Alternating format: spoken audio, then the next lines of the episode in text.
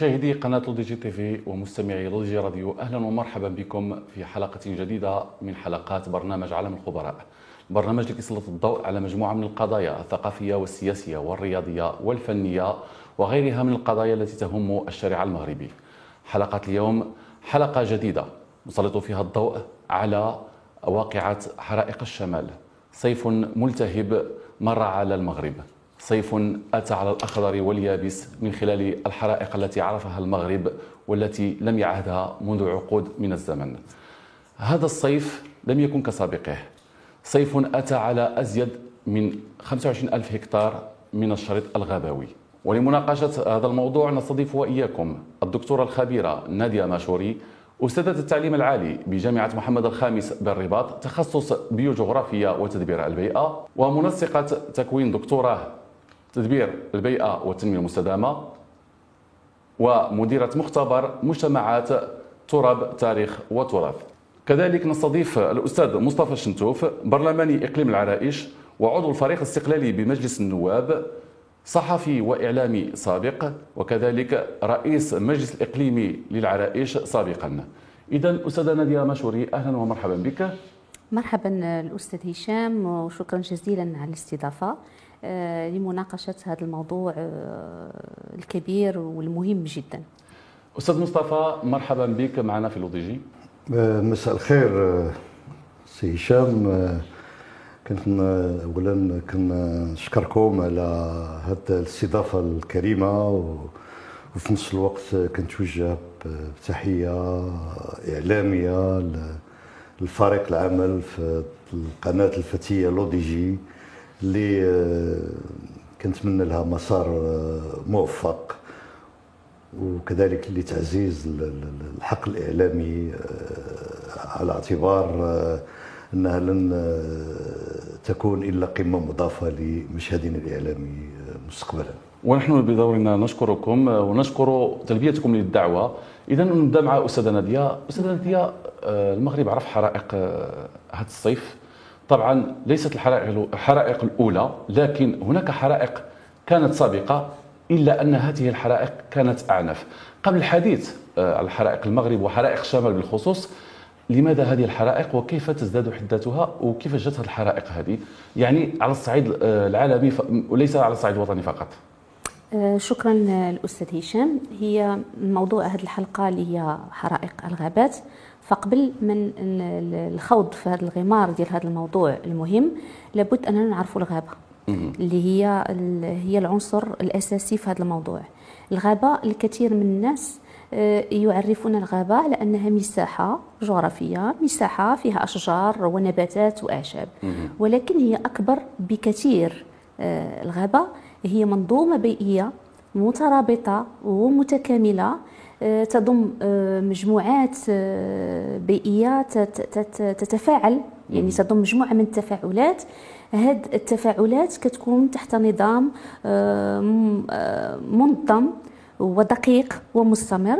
كتكون تفاعلات ما بين الكائنات الحية اللي كنسميوها علميا بالعشيرة الإحيائية يعني كل الحيوانات والنباتات وما بين الطبيعة اللي كنسميوها المحيا يعني ال biocénose وال biotope يعني كل ما هو تربة ضوء حرارة هواء إلى آخره. يعني هذه التفاعلات كتكون ما بين هاد العناصر.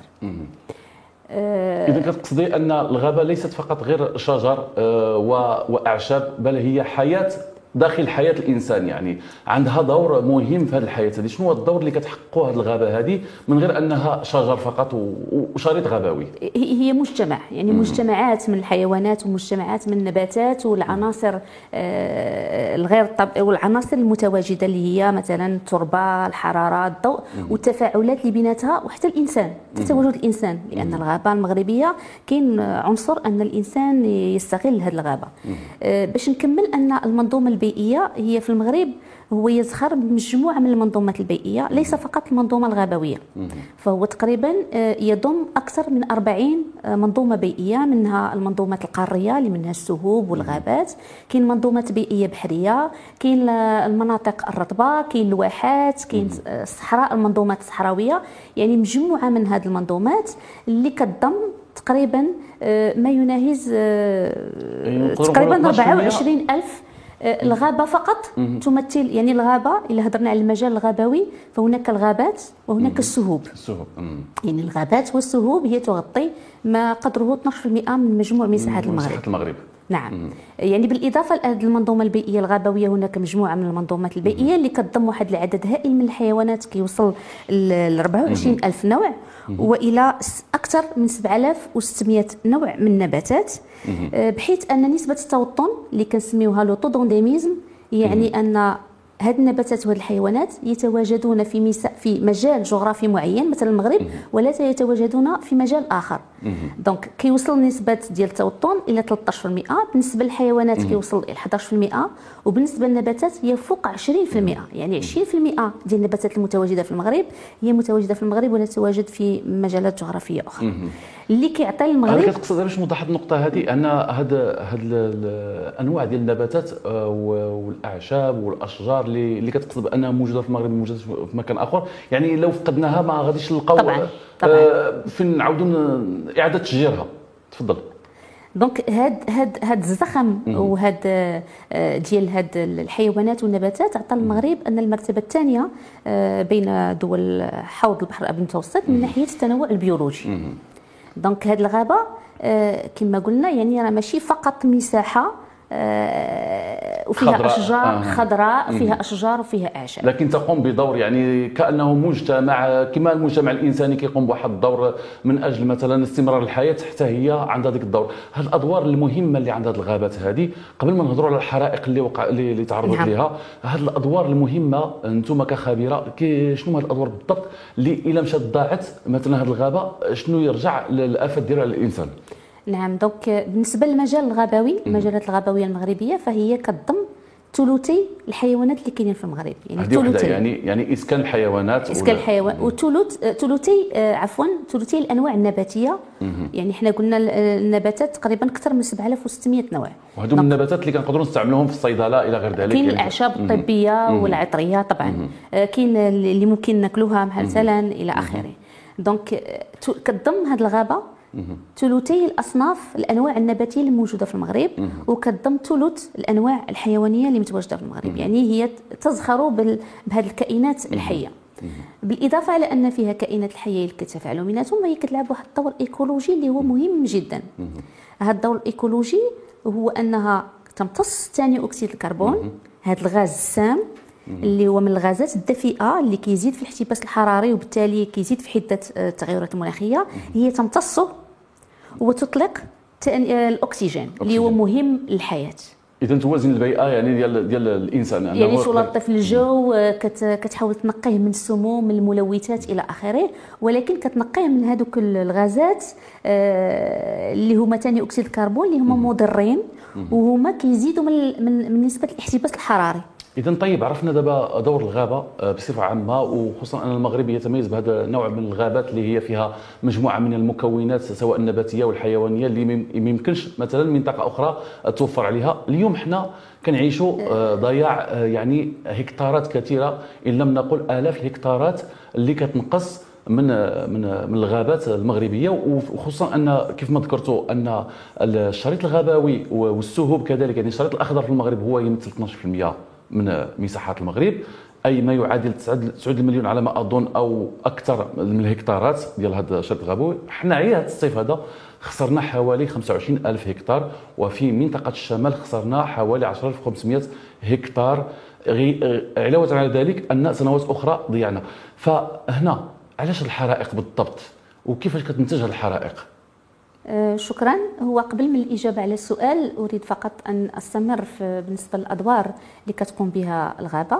بالإجابة كما قلنا في الأول بالنسبة للدور الإيكولوجي فهي عادة حينما تكون متوازنة تمتص ثاني أكسيد الكربون هي من الغازات الدفيئة وتطلق ثاني أكسيد الكربون آه، تطلق عفوا الأكسجين اللي هو مهم للحياة.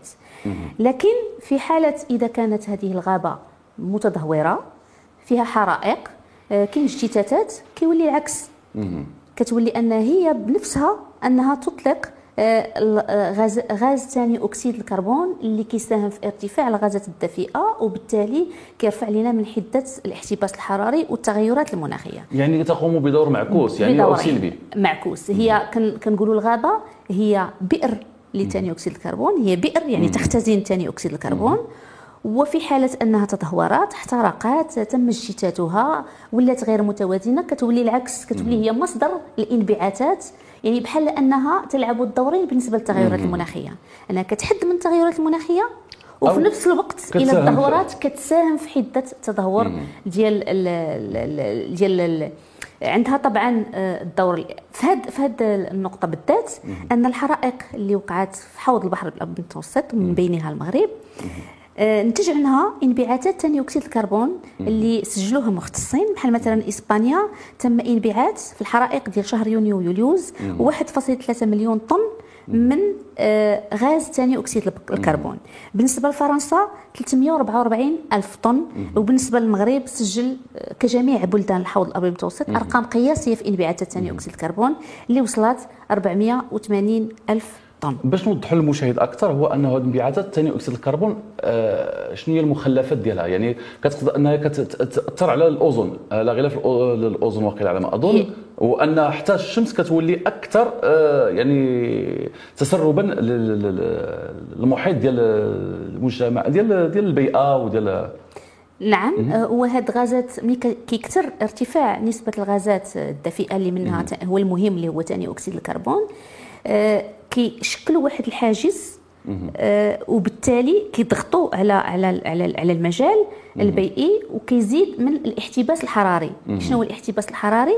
هو أنك تزيد ترتفع درجة الحرارة وكيزيد حدة الجفاف وكيزيد العنف المطري يعني جميع مظاهر ديال يعني ديال يعني التغيرات المناخية. اللي دابا كنعانيو منه نعم. نعم. واحتباس حراري أو الحرارة المفرطة والبرودة المفرطة نعم. كلها توالي فترات الجفاف آه عنف مطري كتجي أمطار مركزة في وقت محدد وكتخلي فيضانات إلى آخره. يعني هذا الشيء كل شيء هذه الغازات الدفيئة كتزيد من حده هذا الاحتباس الحراري وبالتالي كتزيد من آه، من من آه، من آه، من التغيرات المناخية. وهذه الأرقام اللي سجلها هذه السنة خصوصا في شهر يونيو ويوليوز هي أرقام قياسية لم تسجل من قبل يعني منذ بداية البيانات ديال هذا الانبعاثات ثاني أكسيد الكربون. وطبعا طبعا هذه الحرائق هذه وخصوصا هذا الصيف هذا آه، سبت يعني في دمار يعني مجموعة من آه، من الأشجار ومن الثروة الحيوانية اللي كانت. وكانت حصة الأسد كما قلت في الأول آه للشمال والذي تجاوز 10500 هكتار. آه سي مصطفى شنتوف آه أنتم برلماني عن إقليم العرائش وكذلك آه شغلتم منصب آه رئيس مجلس إقليمي سابق. حده الحرائق التي عرفها منطقة الشمال وإقليم عرائش بالخصوص هو اللي كندويو عليها إنه آه، تكبد خسائر كثيرة. آه، علاش هذه الحرائق هذه وكيفاش تبدات؟ واش كانت قبل بهذه الحدة هذه كما لا يخفى على الجميع أن شمال المملكه عاش يعني في خلال شهري يونيو يوليوز على إيقاع حرائق مهولة.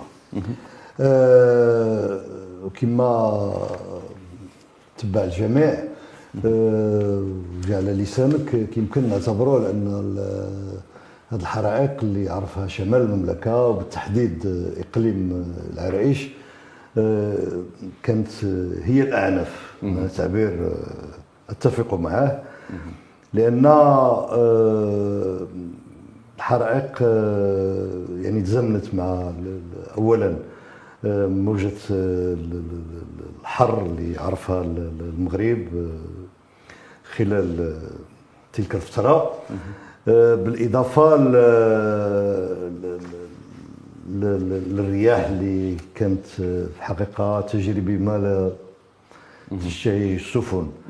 وهذا اللي يجعل يعني الامتدادات ديال الحرائق ديال الغابة ديال الإقليم العرائش آه، عرفت واحد الإيقاع يعني مخيف ومرعب لأنه آه، كتعرفوا على أن إقليم العرائش هو إقليم غابوي بامتياز. والغطاء الغابوي ديال اقليم العرائش هو كيتعتبر آه، واحد من المكتسبات الأساسية اللي اللي اللي عند الإقليم لأنه كما هو معلوم الحمد لله بلادنا كتحتل واحد الموقع استراتيجي آه، في شمال القارة الإفريقية خصوصا أنها مطلة على البحر الأبيض المتوسط والمحيط الأطلسي. اذا موقع مهم جيوستراتيجي مهم نعم. جدا للمغرب حتى من أجل يعني آه، العامل الاقتصادي وكذلك أن حتى الطابع الجغرافي ديالها يعني ما كاينش في مكان أخر. نعم. م. أن هذه الكارثة كانت موجعة للإقليم لأنه بالنسبة لاقليم العريش الغابة كما قلت تعتبر آه، أحد المكتسبات ديال الاقليم وكانت آه، يعني آه، محط يعني واحد انظر يعني. محط تأهيل ومحط يعني واحد رؤية من أجل استثمار الغابة. لأنه عندما نقول الانسان وخاصة في العالم القروي فنقول أن هذا الإنسان هو مرتبط بشكل أو بآخر بالغابة لأن هو يحيا من الغابة والغابة كذلك تحيا من هذا الإنسان.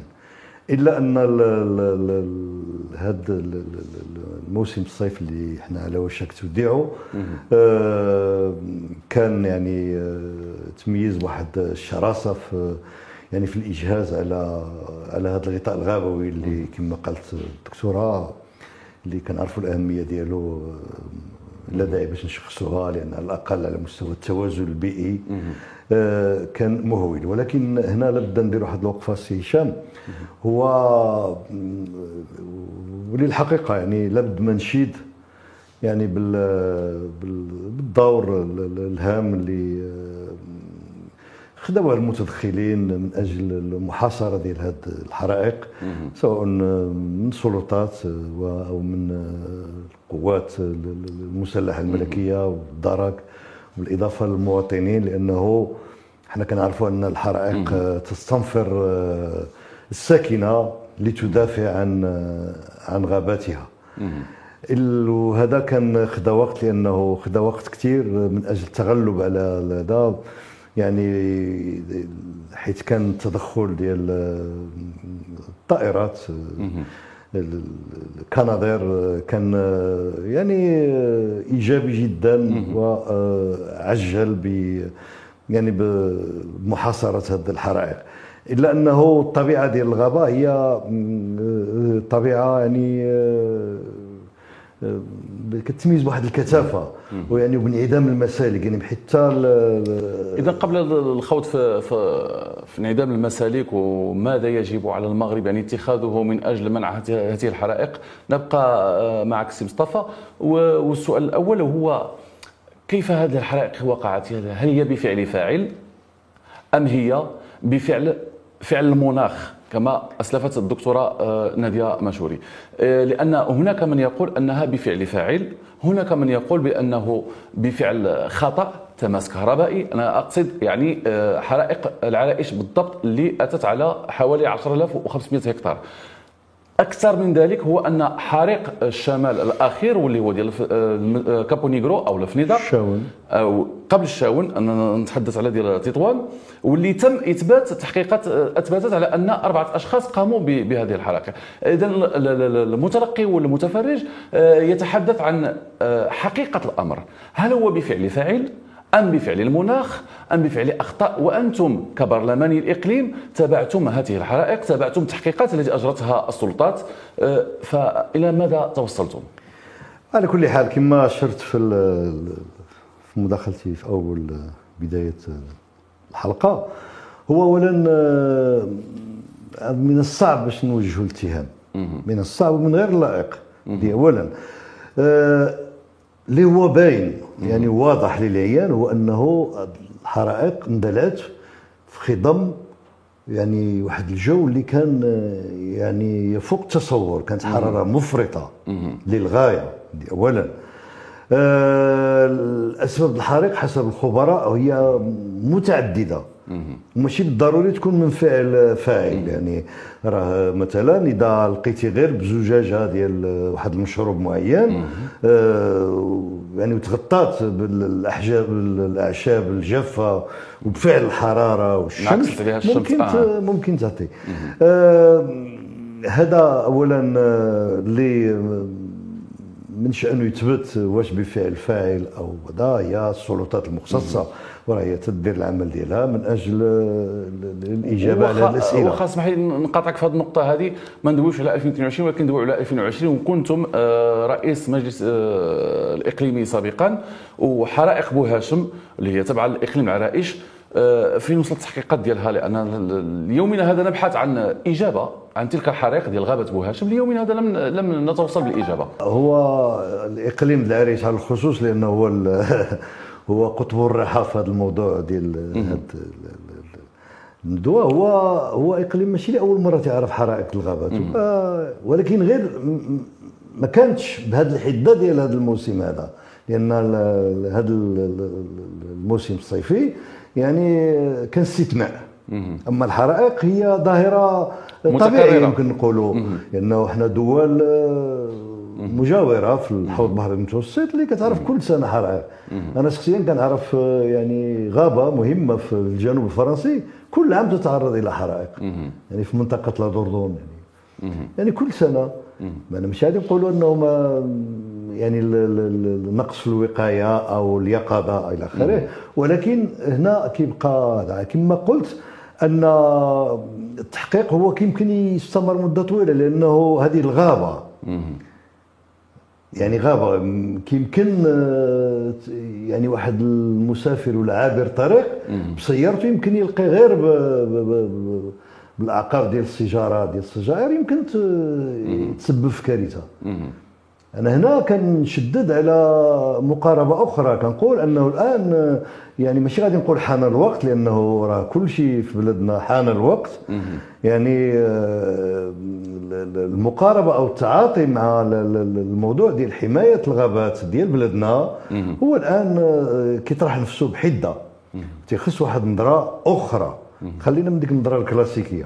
عبر عدة إجراءات اللي اللي اللي تيستوجب اتخاذها وفي أقرب وقت. أنا غادي نعطيك واحد المثال.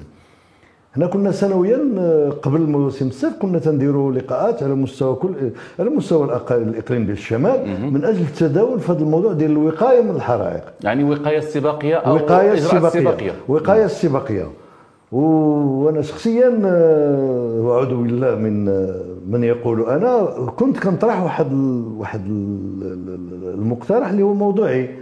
استباقيا كنت كنشدد على ضرورة يعني توظيف ولو بشكل مؤقت. ديكتور يعني حراس اللي اللي يراقبوا كنبنيو لهم في الغابة باش كيراقبوا باش يعني مجرد ما تكون لا قدر الله توقع كارثة في البداية ديالها. يعني كيكون عندك يعني. كيكون كيكون عندك واحد المتسع من الوقت باش ولكن كان كيظهر على أنه سابقا المندوبية والغابات. المياه والغابات ومكافحه التصحر ما ربما ما كانش عندها ميزانية ولا امكانيات باش هذا وكانوا كنعرف أنا غير في بعض الجامعات اللي هي طبيعتها غابوية. كانوا كينتقلوا من 40 واحد اللي كانوا كيتوظفوا واحد المده ديال ثلاث شهور من أواخر ماي حتى أواخر في شهر سبعة. يعني ذاك العدد بقى كيتخفض. يعني يمكن يوصل لخمسة. يعني إذا ما معنى هذا؟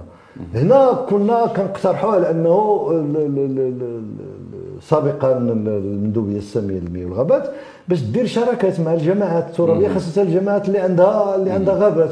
من أجل تضافر الجهود لحماية هذا دونك نحاولوا نتكلموا في هذا الموضوع أكثر يعني في ما هي الاستراتيجيه الممكنة يعني والمقترحه من طرفكم أنتم كسياسيين وك يعني برلمانيين من أجل يعني مواجهه مثل هذه الحرائق نبقى دائما في آه، من هو الفاعل؟ آه، طبعا أنتم تقولون لا يمكن الجزم من هو الفاعل هل هو فاعل بشري أو فاعل طبيعي؟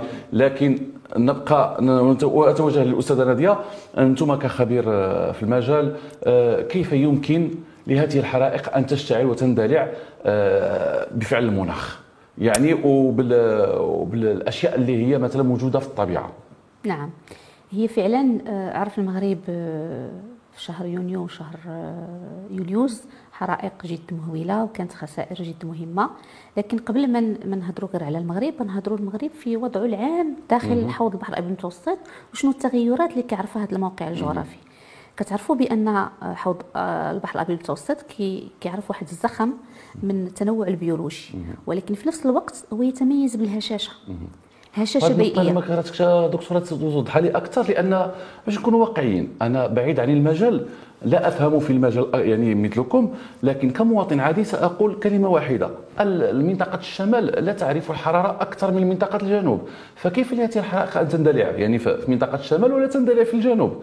آه كيف تندلع؟ يعني بحدة كبيرة ولا تندلع؟ يعني في مناطق اللي ممكن أنها خصها تكون آه أكثر حدة. هذا الشيء اللي كيخلي المواطن أنه يقول لا ما يمكنش. ربما بفعل فاعل وحتى الانتشار ديالها. فوضح لنا أكثر هذه الهشاشة ما معناها يعني؟ وكيفاش أن مناخ رطب في البحر نعم. الأبيض المتوسط يساعد في الحرائق نعم هي طبعا نقطة مهمة اللي ترتيها الأستاذ هشام هو أن مناطق الجنوب هي عادة كتعرف ارتفاع درجة الحرارة مم. ولكن أنا علاش ركزت على منطقة حوض البحر الأبيض المتوسط بحكم أن منطقة الشمال هي الأقرب مم. وهي اللي تتأثر بالتغيرات المناخية بحال اللي كيتأثر به دول حوض البحر الأبيض المتوسط علاش ركزت عليه من الأول آه كاين فرق ما بين واحد الارتفاع استثنائي.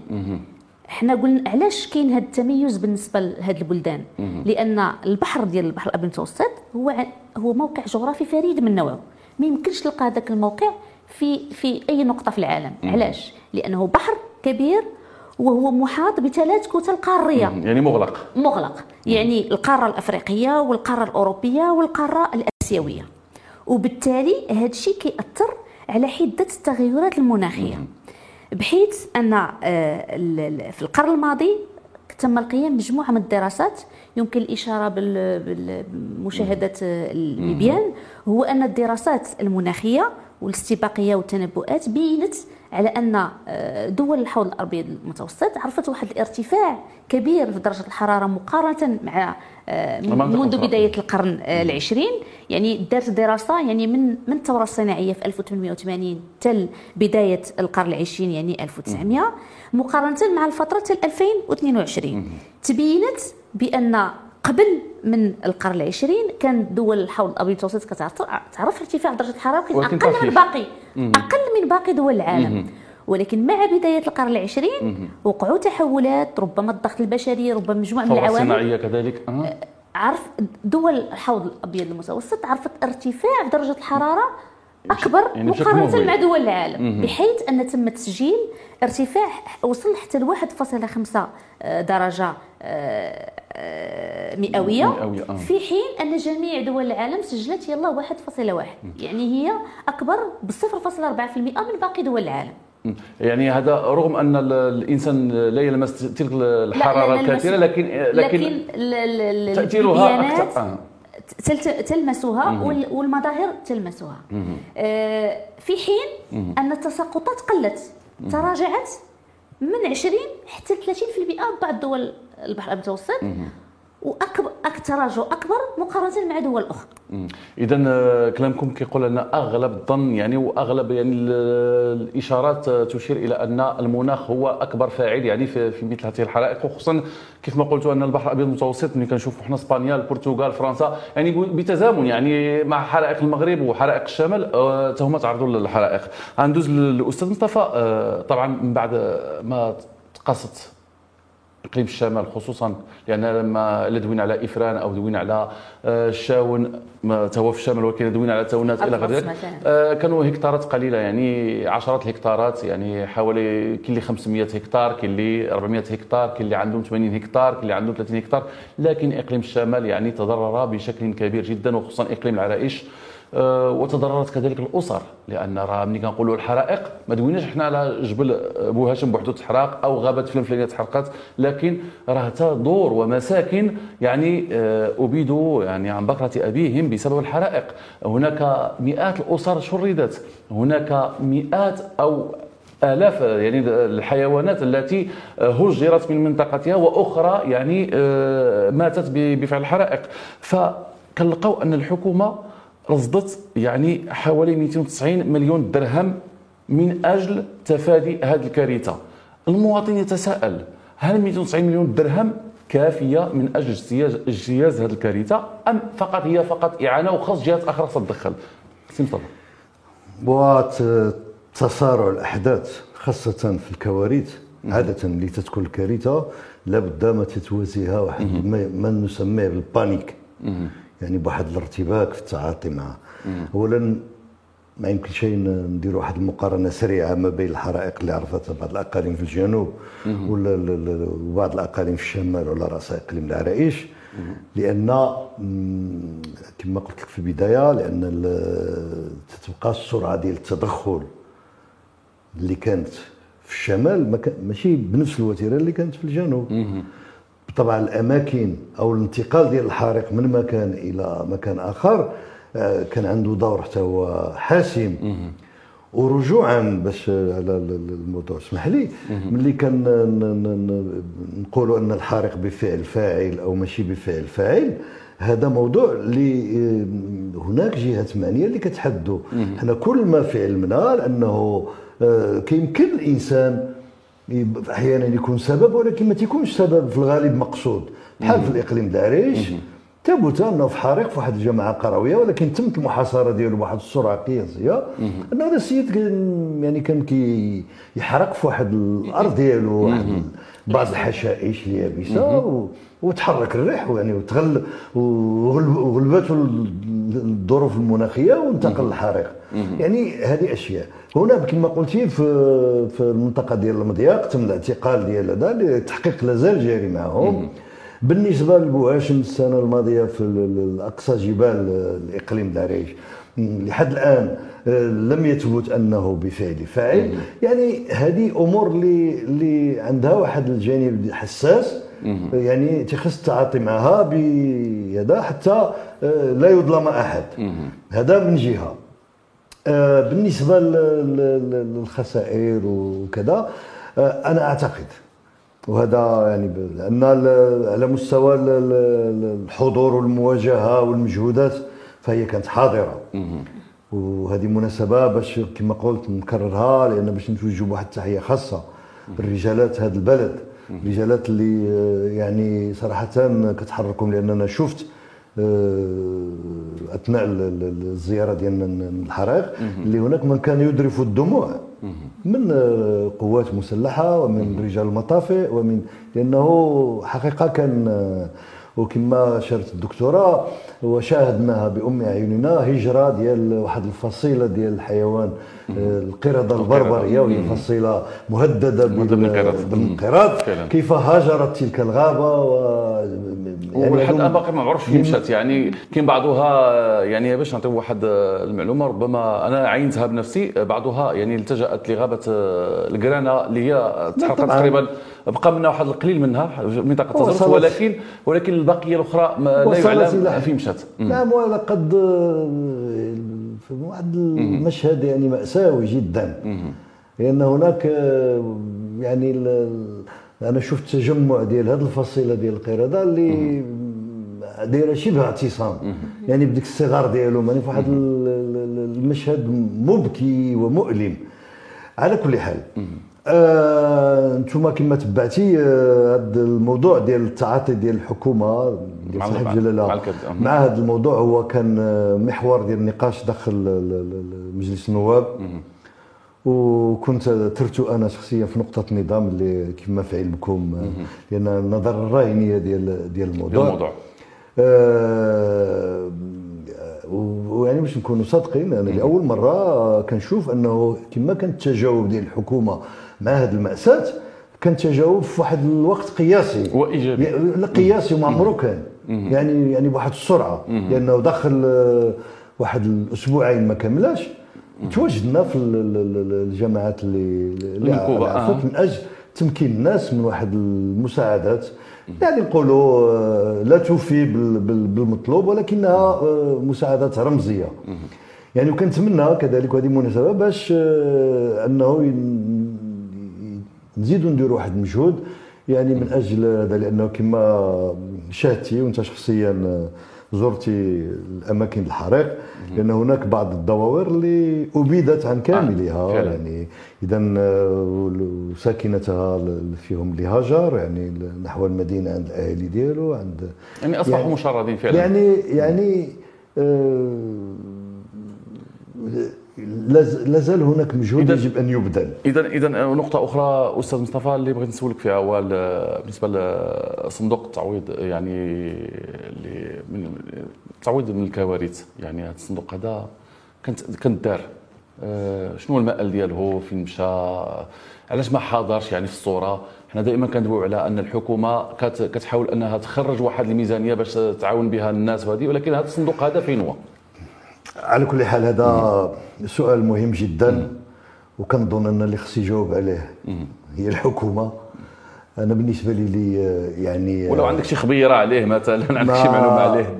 يعني التفعيل ديال هذا الصندوق هو يتطلب واحد المجموعة ديال الإجراءات اللي اللي حسب علمي أنا أن الحكومة الآن جادة في يعني في في- بعث الحياة في هذا في هذا الصندوق هذا لأنه ال- بلدنا يعني ممكن يعني نحن ما معرضينش غير للحرائق ممكن الفيضانات آه، ممكن فعلاً. ن- ن- يعني الكوارث الطبيعية كالزلازل إلى آخره لأن هذا الصندوق راه في التجارب الحكومية السابقة ما آه، هو الدار هو تأسس كصندوق من طبعاً. أجل يعني ل- طبعاً.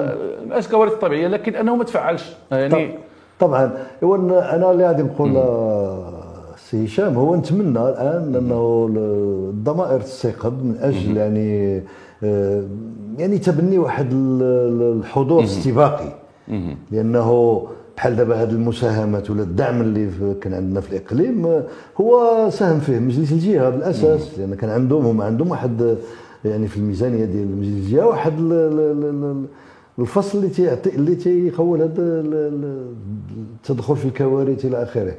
أنا كنتمنى أنا كما قلت لك راه راه هذا عمل.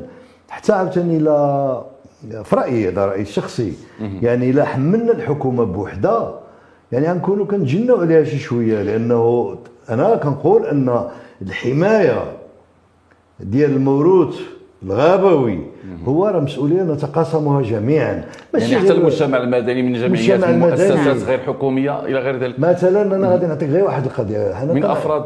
كنعقلوا على أن واحد الوصلة إشهارية كانت كل صيف تدار في التلفزه يعني هذه واحد المدة طويلة ما بقيناش كنشوفوها. يعني حتى الإعلام مساهم في هذا الأمر. هذا أنه ما بقاش كيحسس لا أنا كندوي على تحسيس يعني ملي كنقولوا حنا من أجل إنقاذ يعني الشريط الغابوي في المغرب خاص يكون عمليات تحسيسية. يعني من أجل يعني إشراك جميع الفعالي الف- الفعاليات والمكونات ديال المجتمع المدني من مؤسسات من من أشخاص من أفراد إلى غير ذلك. ماشي غير الحكومة ديما تكون آه، عليها كشماعه إحنا مجتمع يتفاعل.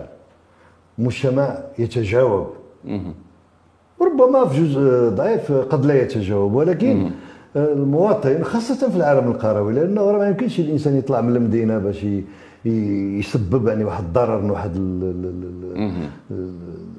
ال- ال- ال- الغابة ولا ال- ال- ال- المياه ولا أو, أو, أو. ولكن الإنسان في العالم القروي هو في حاجة إلى يعني تمكينه من من من أدوات اللي باش يشوف الأهمية ديال الطبيعة. لأنه كما اشارت الدكتورة راه فعلا لأن الحياة اللي كاين في الغابة راه المستفيد منها. هو ذاك الإنسان اللي كيعيش قريب للغابة وال- والوطن ككل. لأنه آه، أنا نعطيك غير مثال. مثلا آه، بالنسبة للغابات آه، لما تيتنشئوا فيها محميات هذوك المحميات اللي كيتنشئوا راه تتعطى لهم ترخيص بناء على واحد كناش تحملات. كيف سنتعامل مع هذه المحمية الغابوية؟ راه عندهم كنا تحملات يعني فتح المسالك والمطبات يعني توفير يعني أي الحفر ديال ال- ال- المنابع المياه. هادشي كله راه مهم جدا. لأنه إحنا ما خصناش نبقاو نتعاملوا مناسباتيا مع الأحداث. أكيد. راه هذا هو المشكل اللي عندنا إحنا في بلادنا. هو مثلا بحال كتوقع الواقعة بحال- نقلبوا على الحلول ديالها. لا بحال دابا مثلا لأنه حنا الثقافة هذه في الحقيقة خصنا نترفعوا عليها شوية. حنا مثلا كاع كان قبل إلا شفنا الفريق الوطني ما عطاش في واحد المقابله الكره عاد ترجعوا كنوضوا للورا. نهضروا على العيوب والكرة. لا ماشي هكذاك. أنا كنقول أن ان ال- ال- الغابه هي واحد المورد أساسي واقتصادي. يعني أنا ما أعرف شيء لأنه لحد دي واحد لا يعني مكون مكون أساسي في حياة الإنسان. يعني طبعاً. يعني لا هو كيعطيه الهواء كيعطيه ما هو اقتصادي ما هو بيئي ما هو واش- حتى ثقافي أنه واش كت- كت- كتشغل في واش الغابه كتعرف الآن في الإقليم العريش شحال ديال التعاونيات اللي كتنتج اللي عندها المناحل اللي مشات ضرات. اللي تضرات يعني شحال الاسر اللي كانت كتعيش من ذاك من ديال العسل ومن الرعي الغابوي. كذلك. يعني. طبعا آه. الاجبان و يعني راه فهو مورد اقتصادي كذلك. لا بطبيعة الحال. إذا نبقاو في نفس المحور هذا قبل ما نقفلوا المحور مع أستاذة نادية وباش ننتقلوا لك مرحبا سي مصطفى. آه، أستاذة نادية كنا déjà دوينا في ال off على من بين لأن حنا باقي في أسباب وتداعيات هذه الحرائق هذه. donc دوينا على الأسباب اللي هي مناخية صرفة وكيفاش أن الحرائق كت- كتقدر ت- تنشأ في بحر أو في الحوض ال- الأبيض المتوسط وخصوصا منطقة الشمال. لكن كنا دوينا على موضوع آخر واللي هو الفعل البشري.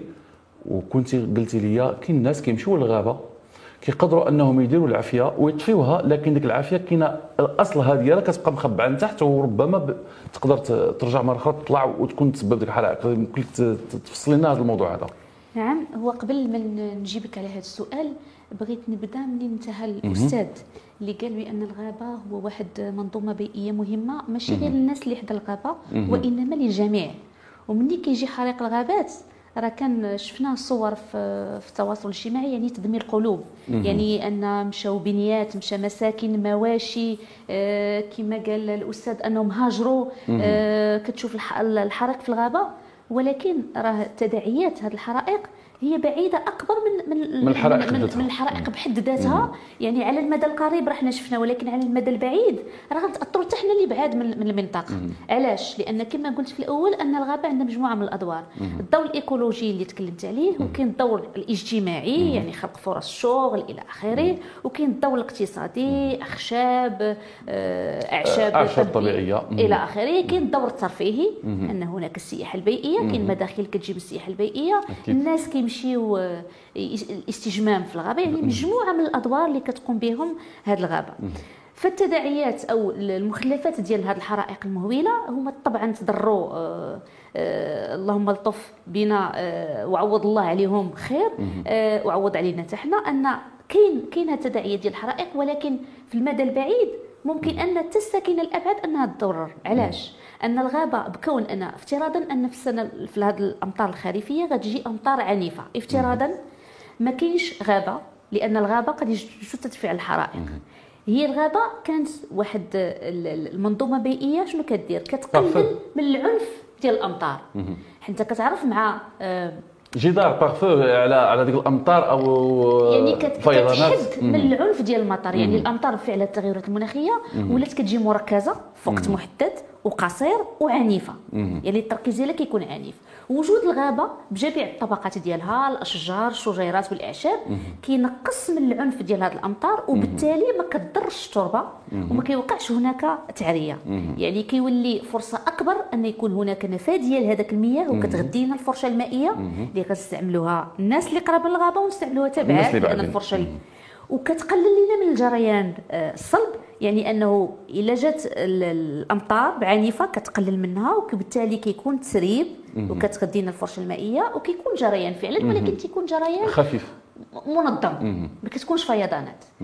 donc في حالة ان كتجي الأمطار العنيفة خصوصا كتكون. خريف ما كاينش غابة ما كاينش حماية من العنف انها كتنزل مباشرة على التربة اللي التربة أصلا هشة. هشة. شنو تيوقع؟ ان كيولي. الجريان ويحمل معاه المواد الصلبة وكتولي فيضانات. إذا ما كنستافدوش من ديك الماء اللي خصو يهبط الفرشه المائيه ما هذه وحده كنستافدوش منه. كتأدي الساكنة اللي هي بعيدة عن الغابة.